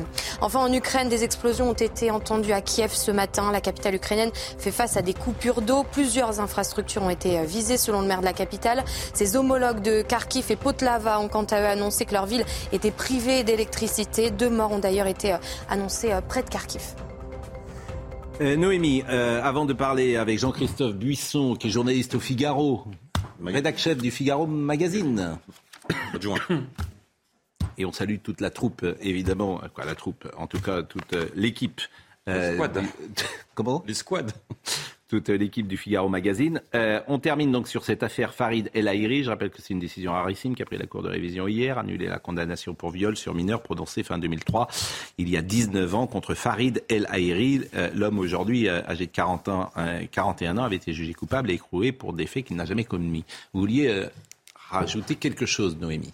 Non, mais juste préciser que dans, cette affaire, toute la difficulté, c'est que la- l'accusatrice, comme on, comme- on la désigne, était une jeune fille, une adolescente à l'époque de 15 ans, qui a donc expliqué avoir été victime de viol et qui a désigné d'abord plusieurs jeunes, puis uniquement euh, Farid. Et cette euh, jeune femme, on sait qu'elle était réellement victime, mais qu'elle a été victime d'inceste de la part de son grand frère. Et c'est toute la difficulté, bien sûr, de dénoncer euh, des violences sexuelles au sein de, de, de, de la famille. On imagine qu'au moment du procès, déjà, euh, les jurés ont eu du mal à prendre la décision, puisque pour ce viol, Farid El Haïri avait été condamné à une peine un peu étonnante. Il a été condamné à 5 ans de prison, dont 4 ans et 2 mois avec sursis. En gros, il ne repartait pas en prison. Il avait fait une partie de détention provisoire, et donc, et donc les jurés à la fois le condamnaient, et en même temps le condamnaient à une peine qui ne le renvoyait pas en prison. Je fais un parallèle peut-être audacieux, mais j'écoutais l'autre jour le procès de Violette Nozière. Et la société porterait aujourd'hui un regard différent sur son cas, puisqu'elle avait tué son père et sa mère. Mais euh, ce que je ne savais pas, c'est que le père de Violette Nozière euh, violait sa fille. Il violait sa fille. Et euh, elle avait été condamnée à mort, mais comme on n'exécutait pas les femmes, elle n'a jamais été condamnée à mort.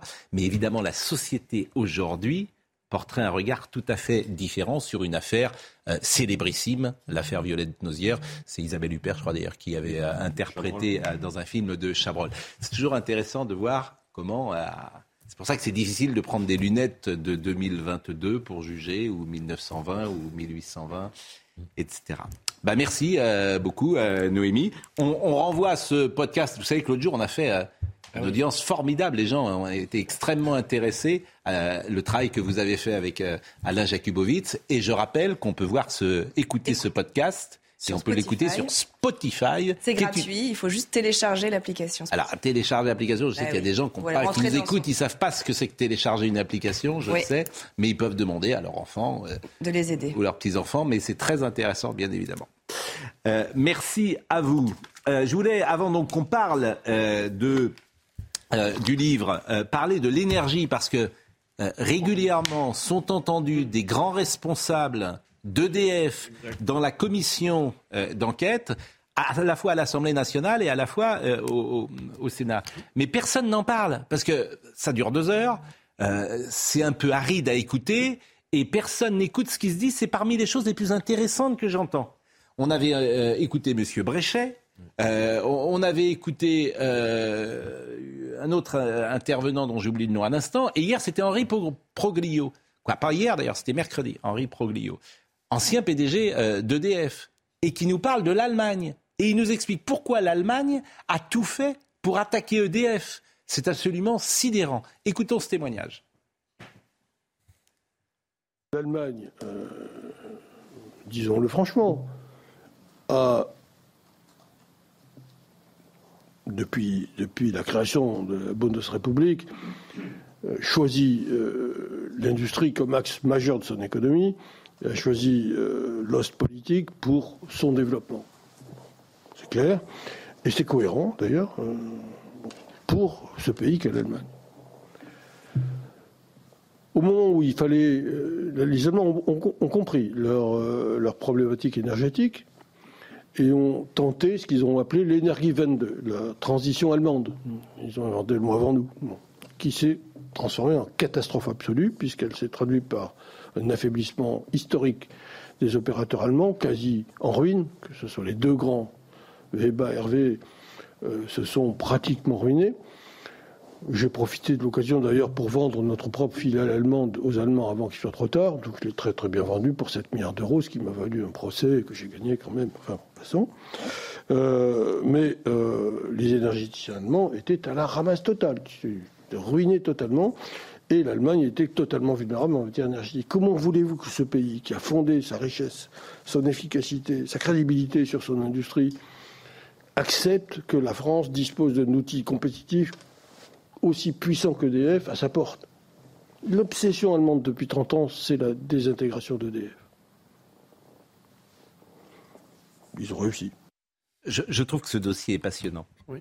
Parce qu'il y a toute la France dans ce dossier électrique. Et pour une fois, tous les spécialistes sont d'accord. Mm. Je le répète tous les jours. Sur le Covid, personne n'était d'accord. Mais tous les gens d'un haut niveau qui connaissent ce sujet de l'électricité, ils disent tous la même chose. C'est incroyable quand même, nos hommes politiques, mais c'est sidérant même.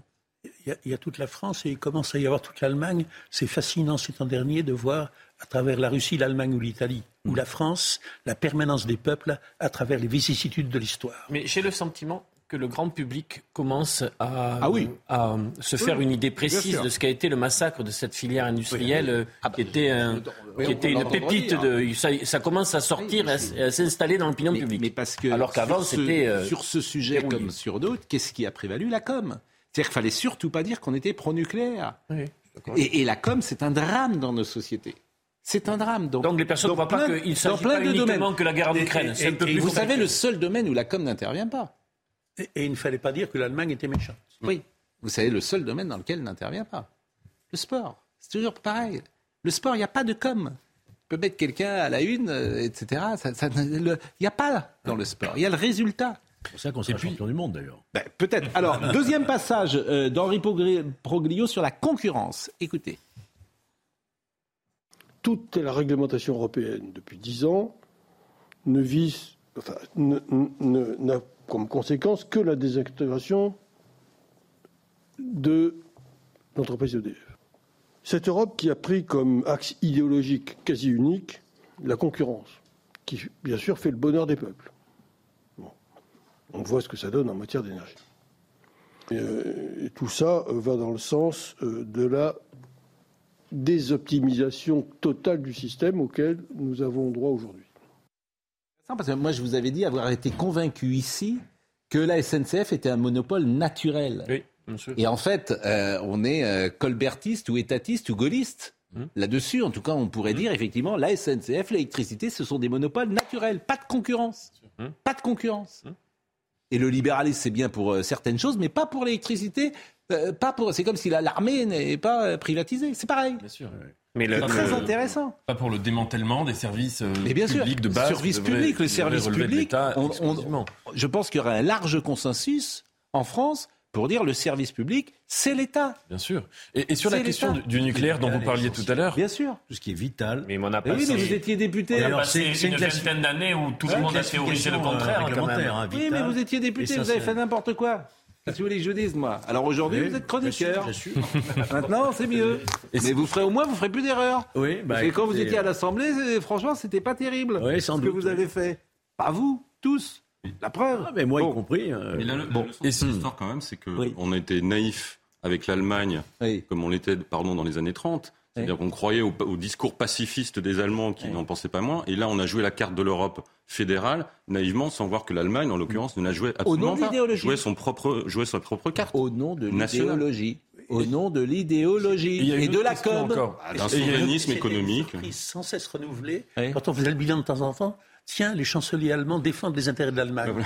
Oui, mais bien sûr. Et n'était nous, on a. Bon, et Il y a dernier une autre passage. question encore Ouais. derrière cette problématique énergétique, c'est la question du rapport à la- à- au risque, à la précaution. C'est-à-dire qu'évidemment, pour avoir un avis sur le nucléaire, il faut être un spécialiste, c'est Mm. très complexe. En revanche, on peut tous avoir un avis sur le fait que le grand discours anti-nucléaire se euh, fondait sur le fait qu'il y avait un risque. Mm. Un risque de danger. Et on voit bien que ce risque n'est pas advenu pour l'instant en France. En revanche, on est confronté à un autre risque qui était euh, ce risque qui était beaucoup plus probable, qui était d'avoir une crise énergétique. C'est aussi pour ça qu'on a fermé Fessenheim.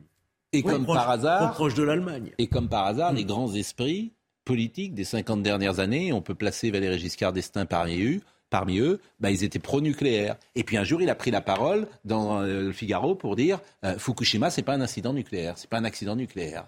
C'est pas un accident nucléaire. C'est parce qu'on a construit euh, cette euh, centrale sur une zone sismique. Eh bien, euh, fallait avoir du courage pour dire ça. Faut avoir du courage pour dire Fukushima, c'est pas euh, un accident nucléaire. Bah, Faut avoir beaucoup de courage. La grande politique, c'est de, conf- de confronter, de défier le risque et de, de prendre ce danger, bien sûr. Dernier passage, euh, c'est l'avenir du nucléaire. Euh, on est en panne de recrutement. Bah, évidemment, on a envoyé des mauvais signaux et c'est Henri Proglio qui le dit. Dans ce paysage où le nucléaire était considéré comme infâme et où euh, il fallait absolument baisser, considérer qu'il n'y avait pas d'avenir au nucléaire, comment voulez-vous recruter des gens compétents? Et donc on a depuis dix ans une panne de recrutement de gens de qualité qui va se sentir aujourd'hui quand, euh, par un hasard extraordinaire, on veut relancer le nucléaire. Bon, je vous assure, cette, euh, ça dure deux heures. Hein. Oui, Alors, oui. faut avoir peut-être. Mais on devrait Le donner temps de, de de publicité à ces travaux parlementaires. Mais on moi, devrait j'en en donne. sortir les, les phrases, les verbatim les Mais plus... qu'est-ce que je fais? Oui, oui, non, mais... euh, Ça va pas. Je veux dire, dès qu'il y a quelqu'un qui parle en commission, je, je l'écoute pendant deux heures, je prends des petites notes et je le dé- Et à la fin, vous dites, ah bah oui, on devrait, on devrait aller les gens. Merci. Vous dormiez? C'est les soirées euh, que vous faites à ici les Moulineaux, les soirées mondaines qui vous perturbent peut-être. euh, euh, dans- Mais rien de mondain. Mais enfin, Pascal Pro. Jean-Christophe Buisson. La peste, non, le noir et le brun. Une histoire illustrée du fascisme et, et du euh, nazisme. Euh, la question la plus simple, d'ailleurs, qu'on pose toujours dans ces cas-là, euh, quelle est la différence entre le fascisme et le nazisme? Bah, disons que le, le nazisme est une fille naturelle du, du fascisme. C'est une, une, une réinterprétation allemande, germanique du mouvement lancé par Mussolini en 1919. Une réinterprétation. D'ailleurs, Hitler a tenté un coup d'État sur le modèle de la marche sur Rome qui a complètement échoué en 1923 à Munich. C'est pour ça qu'il a fait ça. Il est parti en prison, qu'il a écrit Mein Kampf, qui, qui reprend des éléments du fascisme, mais qui s'en distingue euh, radicalement sur certains points, notamment sur le racisme, qui est absolument absent de la pensée fasciste originelle, alors que Hitler, c'est une des bases de son, de son discours, c'est l'antisémitisme euh, racial et la haine de la France qui n'existe pas non plus dans le fascisme mussolinien. Qu'est-ce qui définit le fascisme? Le fascisme, c'est d'abord c'est la violence. C'est un, mouvement qui est né dans la violence, né dans la violence dans des sociétés brutalisées par l'ampleur la, par de la Première Guerre mondiale et qui prône la violence pour accéder au pouvoir. La violence de rue, la violence verbale, la, violence y compris euh, lors, des élections, lors des campagnes électorales. C'est un régime qui sera totalitaire. Il y a un parti unique, il y a un chef, un culte du chef divinisé. Il y a une économie dirigiste. Il n'y a absolument pas de débat d'opinion publique euh, qui puisse euh, s'exprimer. Et puis dans ces variantes, notamment nazies, c'est effectivement un impérialisme racial, l'extermination d'un peuple. Mais ça, encore une fois, c'est une dérivation germanique du fascisme originel. C'est pour ça que je suis très énervé de voir aujourd'hui le terme fasciste employé à tort et à travers. Et c'est pour ça que j'ai fait ce livre, pour dire, regardez ce qu'était exactement le fascisme, les fascismes en l'occurrence, parce qu'il y en a eu dans le monde entier. C'est aussi ça que j'ai voulu montrer. Il y avait des mouvements fascistes au Vietnam, en Thaïlande, en Inde, au Chili, euh, en Afrique du Sud, au Moyen-Orient, au Canada, le aux fascisme n'est pas de droite. Bah, à l'origine, c'est un mouvement révolutionnaire qui, qui, veut, qui se bat à la fois contre le bolchevisme et contre le, le libéralisme. Au lendemain de la Première Guerre mondiale, on est insatisfait du régime, des régimes libéraux et on a peur du bolchevisme. Donc on invente cette chose-là qui va s'appeler le fascisme. Et il faut un ancien socialiste qui est Benito Mussolini pour faire une, une, soupe improbable mélangeant du nationalisme, de l'esprit révolutionnaire, mais aussi une forme de traditionnalisme.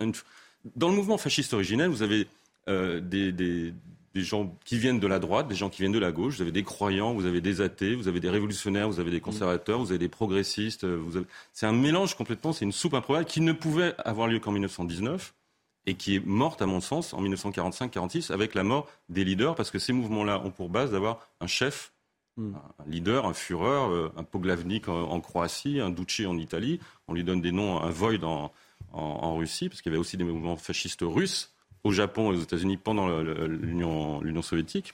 Euh, mais tout ça est mort et enterré. Alors après, il y a des nostalgies, il y a des répliques comme dans les tremblements de terre, mais rien qui, qui ne s'apparente et, et, qui coche toutes les cases que j'ai mm. citées pour définir le fascisme. Qui incarne le fascisme en France à cette époque-là? Ah, à cette époque-là. Alors, le, le, premier mouvement fasciste, c'est très intéressant d'ailleurs, c'est un, un, mouvement qui s'appelle le Faisceau, créé en 1925 par Georges Valois, qui est un ancien syndicaliste révolutionnaire, ancien royaliste, qui trouve que Maurras c'est trop mou, qui veut faire la révolution, qui est financé par Mussolini.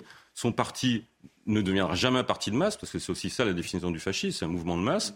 Et qui donc, passe parfois par les élections, parce que vous ne le dites pas depuis oui, tout à l'heure. Bah, pas en France. Euh... En France, après, en 1936, oui. avec le PPF. Mais pour finir avec Valois, c'est important, parce qu'après son mouvement périclite en 1929, il s'éteint, et Valois va se retrouver dans la résistance, arrêté par la Gestapo, déporté et mort à Bergen-Belsen. C'est-à-dire le premier vrai fasciste français, il est mort à Bergen-Belsen. Mm. Et en face, en 1925, contre qui se battait Georges Valois? Contre les communistes. Qui dirigeait les communistes dans la rue en 1925 Un certain Jacques Doriot, qui lui finira collabo, euh, et fondateur et d'autres. Et d'autres, mais en l'occurrence, qui fondera en 1936 le vrai parti fasciste français qui existait, Mm. qui s'appelle le Parti populaire français. Il vient du Parti communiste à Saint-Denis, il crée le PPF, qui est un mouvement de masse, et qui ensuite euh, collabora avec euh, l'Allemagne nazie pendant l'occupation et pendant le régime Bon, aujourd'hui, Madame Mélanie, fasciste? Non, bien sûr que non. Bah, regardez son programme, il est libéral, il est fédéraliste, il est européiste, il est atlantiste. Elle, elle ne prône aucune violence, elle ne prône pas la, la création d'un parti unique, il n'y a absolument pas de divinisation de sa personne. Donc c'est tout sauf fasciste. Elle est revenue sur les propos qu'elle a tenus. que le, le fascisme, ou plutôt les fascismes, plus le nazisme, c'est complexe, c'est vaste, c'est énorme finalement. Et il y en a eu en effet dans tous les pays. Et ce qui a rejeté le fascisme et le nazisme sur la droite, c'est tout simplement que l'antifascisme s'est incarné dans la gauche. C'est ça qui a tout changé. Parce qu'au départ, nazisme et fascisme ont des composantes de gauche. Mais à l'arrivée, non. Et c'est l'évolution de l'URSS vis-à-vis du fascisme et du nazisme qui a entraîné ce classement de tous les fascismes à droite et à l'extrême droite. C'est pas, pas, si simple. Parlez-en aux antifascistes euh, italiens et à leur descendance. Ils ont quelques souvenirs sur, euh, eh ben oui. sur le marqueur politique de ce qu'est le fascisme et le nazisme. Bien sûr, oui. Les, adversaires du fascisme, c'était la gauche, essentiellement. Bon, ce qui m'intéresse. Il y a une confusion dans le débat public entre trois termes qu'on emploie souvent de manière euh, équivalente, comme si c'était des synonymes, à savoir extrême droite, fascisme et totalitarisme. Or, ça désigne absolument pas les mêmes mouvements historiques. Autant, euh, je pense qu'il y a encore une extrême droite en France qui a changé, qui a muté. Autant le fascisme, il y a une qui dimension. Est droite en France, selon vous? L'extrême droite est, variée, elle a, elle, a, changé, mais par exemple, le, zémourisme était un mouvement qui, me semble-t-il, est une incarnation, une réincarnation de l'extrême droite. Euh, Marine Le Pen, c'est peut-être pas réductible uniquement à cette dimension, mais aussi euh, au, Rassemblement national. Vous trouvez que Jordan Bardella ou Marine Le Pen, par exemple, euh, tiennent des propos d'extrême droite? Je pense que c'est positionnel, c'est-à-dire que tous les champs politiques évoluent. L'extrême gauche n'est absolument pas la même que celle qu'il y avait dans les années exemple, 70. Alors, au-delà des hommes ou des femmes, qu'est-ce qui, dans le programme du Rassemblement national, vous paraît d'extrême droite? Alors justement, c'est la distinction entre fascisme et extrême droite. L'extrême droite, à mon avis, il y a deux caractéristiques, au mmh. moins. Il y a une qui est de dire qu'il y a certains aspects où on change la Constitution, on court-circuite l'état de droit par la volonté générale. Dans le programme de Marine Le Pen, il y avait l'idée de faire des référendums qui changeaient certaines, euh, certaines dimensions, certains droits fondamentaux reconnus par la Constitution. Et, la ça, vous trouvez que c'est d'extrême droite? C'est pas la seule très non, Je vous ai demandé quelles sont les choses d'extrême droite. Le deuxième, à mon avis, c'est la, refonte totale des liens euh, euh, géopolitiques des alliances géopolitiques, même l'inversion, c'est-à-dire de faire en sorte que les, alliés actuels deviennent des, mm. ennemis ou des gens avec qui on va avoir des relations de, pas du tout privilégiées, voire l'inverse, mm. et, réciproquement. Mais en revanche, le fascisme, il y a une dimension que vous disiez qui est centrale, c'est l'impérialisme. Et c'est vrai qu'aujourd'hui, il n'y a aucun mouvement qui est impérial en France, et ce serait absurde de parler de fascisme. Dominique Jamais. Pour savoir où on en est et s'il y a une extrême droite en France, il suffit de lire Libération ce matin. Mm. Il paraît qu'il y a 40 personnes pas une de moins, 40 personnes hmm. qui se sont cagoulées hier et qui voulaient casser de l'arabe. Il, est donc évident, pour Libération, que le danger d'extrême droite en France, alors que le danger, vous permettez, vous permettez, ne mélangez pas tout. Il est évident, il est évident pour Libération que l'extrême droite, à l'heure actuelle, est plus dangereuse que l'État islamique. Que, que, alors, que voulez-vous dire, euh, Jean-Christophe Buisson? Vous avez dit à ne mélangez pas tout. Attendez. De de libération. Non mais d'accord, mais vous mélangez en disant mais il y a une extrême droite très, très puissante en France avec les zouaves, le GUL, l'accent français. Déjà vous mélangez. Est-ce qu'on peut puissante Non mais est-ce qu'on peut J'ai dit très puissant. Bah, c'était le, le, le la suite de ce que disait Dominique Jamais. si vous voulez, vous n'avez pas dit ça. Est-ce que Dominique bah, Alors d'accord, vous n'avez pas dit très puissant, vous avez dit qu'il y a une extrême droite et, vous avez rajouté le GUL, les OAV, l'accent français. Et moi, je vous arrête en disant vous mélangez déjà des torchons et des serviettes. le GUL et l'accent français, c'est pas la même chose. Ce que j'expliquais tout à l'heure sur Georges Valois, les, les, troupes de Georges Valois se battaient contre les royalistes d'accent français dans les années 20. C'est un tout petit peu complexe. C'est pas parce que la gauche considère que tout ce qui est, c'est exactement le même discours des années 30. Les, les staliniens, qu'est-ce qu'ils disaient? Tout ce qui n'est pas stalinien, c'est fasciste. Même la SFIO était fasciste pour eux. Et là, vous êtes en train de faire la même chose en mélangeant des mouvements qui, qui ne sont pas, euh, qui sont pas identiques. Le GUD, d'abord, c'est 30 personnes, ils sont révolutionnaires. L'action française est contre-révolutionnaire. Pardon, mais c'est un élément essentiel. Attendez, je termine deux, secondes. le, GUD, le GUD, qui est une, euh, un, syndicat, voilà. Pour vous, c'est 30 personnes pour vous? C'était Assas, en l'occurrence, ces personnes? bah, Enfin, non, peut-être 300 si vous voulez, mais enfin. Ce que je veux, c'est pas la peste brune. La peste brune, c'est des centaines de milliers de militants nazis ou fascistes. Excusez-moi nous sommes passés d'un regard historique, historiographique, et vous avez une magnifique iconographie dans votre livre, c'est l'ancien prof d'histoire qui vous parle, et je fais donc la part des choses. Là, j'étais simplement sur le travail réalisé par euh, le journal Libération et d'autres euh, journaux et d'autres journalistes aujourd'hui, qui essayent de caractériser ce que nous nommons mm. aujourd'hui l'ultra-droite, dans différentes composantes qui, en effet, les unes et les autres, ne, ont des distinctions, mais peuvent s'additionner. Quand je vois ce qui s'est passé en Allemagne récemment, avec le coup de filet qu'il y a eu sur, des groupes, sur cette ultra-droite, quand je vois ce qui se passe dans certains territoires dans notre pays concernant, je ne dis pas qu'ils sont super puissants, je dis simplement qu'il y a une réalité et qu'il est bien de la questionner. Bien sûr, non, mais je ne dis pas le contraire, mais Alors, il faut la, relativiser par rapport euh, à, d'autres dangers. Euh, le fascisme en France, ça m'intéresse. Euh, le premier statut des Juifs est dicté par Vichy le 3 octobre 40. Vous écrivez rédigé par le garde des Sceaux Raphaël Alibert, supervisé par le maréchal Pétain, qui a noté sa première version. Il est une version écourtée des lois anti-juives promulguées en Allemagne et en Italie. Il définit qui est juif, toute personne issue de trois grands-parents de race juive ou de deux grands-parents de la même race, si conjoint lui-même est juif, et de quels droits les juifs sont désormais privés, occuper des postes dans l'administration publique, travailler dans les journaux, à la radio, au théâtre, au cinéma etc. Et après, vous développez. Est-ce que le régime de Vichy est fasciste? Ben, C'est pas ça qui le rend fasciste. Le, régime de Vichy, pour moi, est un régime, comment on national conservateur, comme le régime de Salazar au Portugal, comme Dollfuss en Autriche. qui est un régime qui se met en place alors que la, France a été battue, occupée, mais il n'y a pas de parti unique, par, exemple. Il y a, une c'est comment dire, un régime. Moi, je reprends ce que disent euh, ou Berstein justement sur le régime de Vichy. C'est pas un régime explicitement fasciste. La preuve en est que Marcel Déat tentera une marche sur Vichy Marcel Déa, c'est le Rassemblement national populaire, c'est vraiment là pour des, collabos et des fascistes avérés, en trouvant que le maréchal Pétain, qui est très chrétien, qui est très, qui, est très paternaliste, qui est très conservateur, ne correspond pas du tout à ce que devrait être la France dans, la, dans le mouvement euh, européen, national-socialiste. La révolution nationale, certains prônent à cette époque-là la révolution nationale, et euh, Déa en fait évidemment partie. Exactement, mais il, pousse. Il ne viendra jamais. Doriot ou Déa, des gens comme ça, poussent à ce que le régime de Vichy devienne franchement fasciste, ce qui ne devient viendra jamais, mais il fera des concessions qui sont euh, intolérables, comme ce, statut des Juifs qui n'a pas été demandé expressément par l'Allemagne. Mm. Et, Pétain fait du zèle. Alors la défense de Pétain, c'est de dire il le fait pour anticiper et pouvoir en, même temps en sauver d'autres, etc. Bon, ça c'est un, discours qu'on connaît, mais le fait est qu'il mm. y a ce statut des Juifs qui est euh, qui, ne correspond pas du tout. Des concessions, des crimes. Oui, oui, des crimes. enfin, des, lui, ce qu'il appelle des concessions. Mais pour qu'il n'y ait pas d'ambiguïté sur les dernières choses que vous venez de dire, c'est l'analyse de Pétain. Euh, c'est pas la vôtre euh, lorsque euh, vous expliquez que il fait des concessions pour en, sauver d'autres. Vous avez employé le mot pour en sauver d'autres. C'est la défense de exactement. C'est voilà, c'est le voilà, qu'il n'y ait pas d'ambiguïté pour. Vous savez, je manie ces débats avec très. Je, je, ne souhaite pas qu'on vous fasse qu'on vous fasse un faux procès. Vous voulez dire quelque chose, Dominique? Oh, euh, C'est un sujet qui vous intéresse. Ah oui, tout, à fait, tout à fait. Non, mais je reviens à la une de Libération. Vous savez, il est bien connu que les éléphants ont peur des souris. Hmm. Mais les éléphants, ils font pas semblant d'avoir peur. Tandis que quand Libération fait, hmm. fait sa une, comme s'il y avait un danger fasciste en France, c'est une mauvaise blague. Bon, ils vont être contents, Libération, parce qu'on fait, on fait leur pub. parler d'un groupuscule hmm. comme s'il était un mouvement de masse, c'est se foutre du monde. On va appeler euh, l'ami euh, Jacques Vendroux dans, dans une seconde. Je crois qu'il est déjà connecté. Une dernière chose, simplement, vous parlez, pourquoi vous parlez de euh, Magda Goebbels?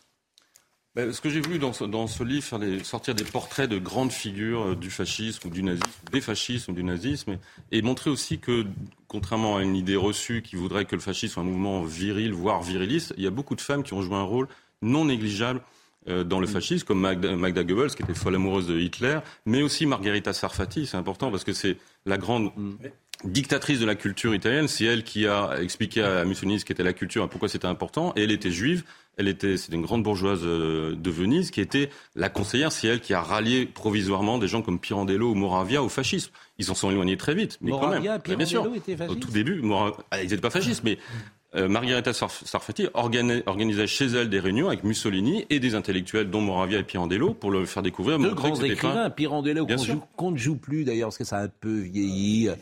Six personnages en quête d'auteur. Euh, euh, est joué depuis dix ans, oui, mais et notamment par Hugues Kester. Euh. Convenons que ça a peut-être un peu vieilli. Je ne sais pas ce que vous en pensez. Et euh, non, c'est pas bon.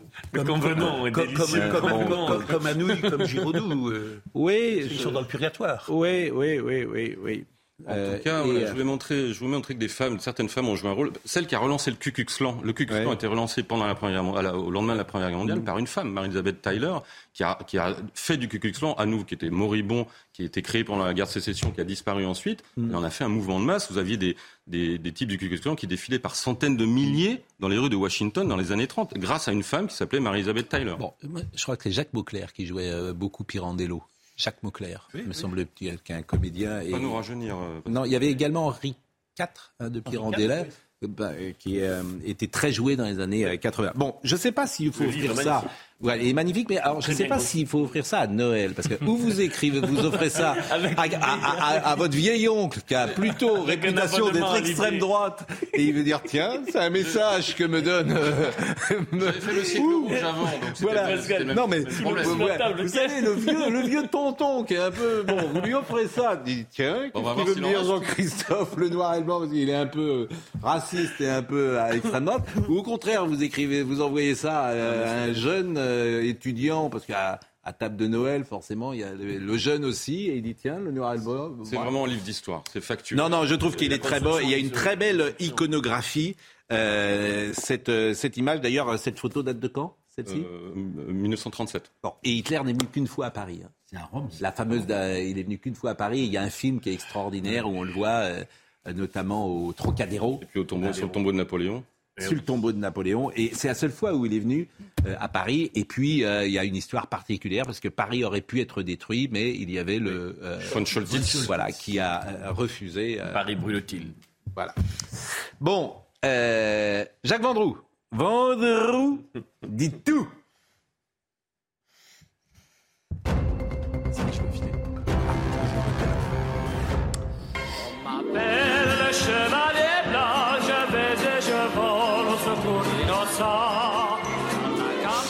Je dis au revoir à Nathan Dever parce que Nathan a un rendez-vous et sa trottinette euh, l'attend euh, sans doute euh, au dehors de la maison parce que c'est un jeune homme moderne. Donc en trottinette, on est là. En trottinette, c'est vachement. Il a un texte à écrire pour le Fillon Magazine. Je, je, je, je, le disais, il faut quand même se, se, mais, mais, nos pauvres grands-parents reviendraient ici, ils verraient mon grand-père, ils verraient les gens de, en trottinette. Faut, se respecter quand même. Et il se dirait, voilà, franchement, on monte pas sur une trottinette. Vous me verrez jamais sur une trottinette. Non, je, bah parce que justement, vous avez parfaitement raison. En revanche, Jacques Vendroux.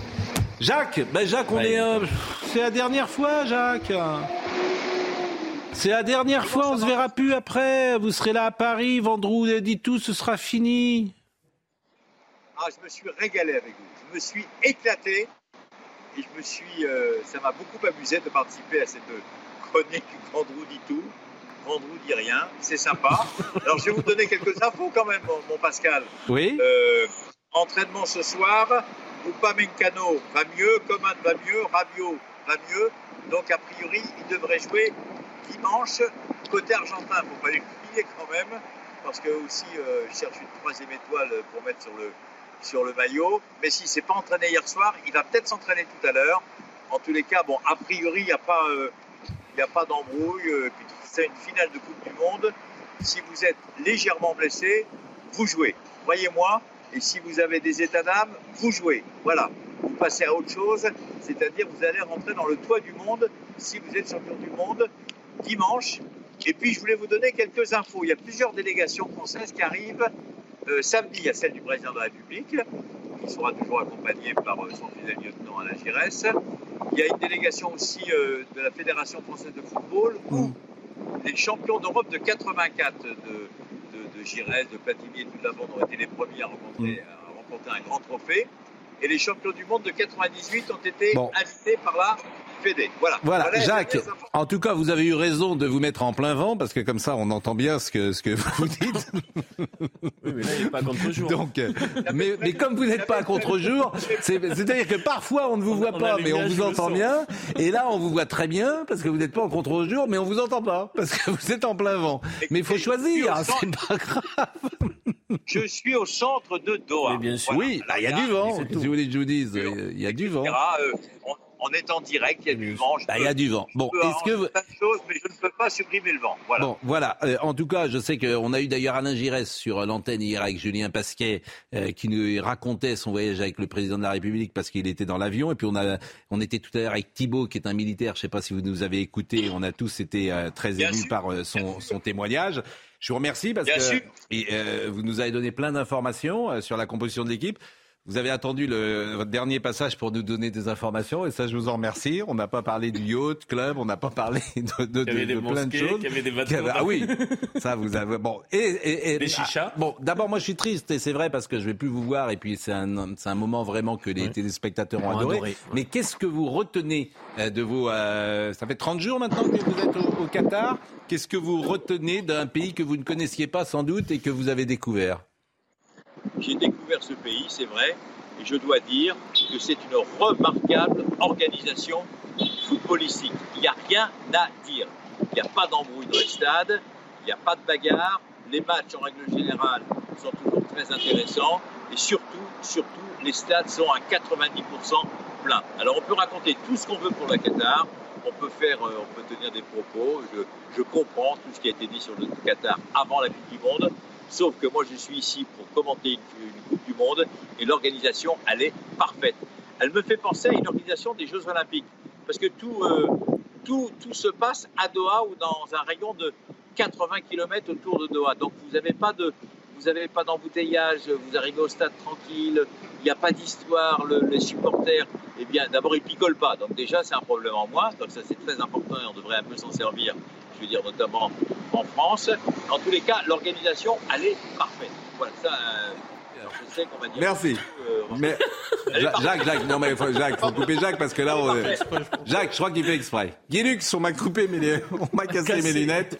Restez, on vous dira au revoir tout de suite. Mais on va voir euh, Philippe Labro. Je voulais vous dire, non, non, coupez Jacques parce qu'autrement, il euh, faut que je lance Philippe Labro. Ce dimanche, c'est le dernier numéro de l'essentiel chez Labro de l'année 2022. Il reçoit la comédienne Lou Delage à l'affiche du film Le Tourbillon de la vie, qui est en salle depuis le, qui sera en salle à partir de mercredi 21 décembre.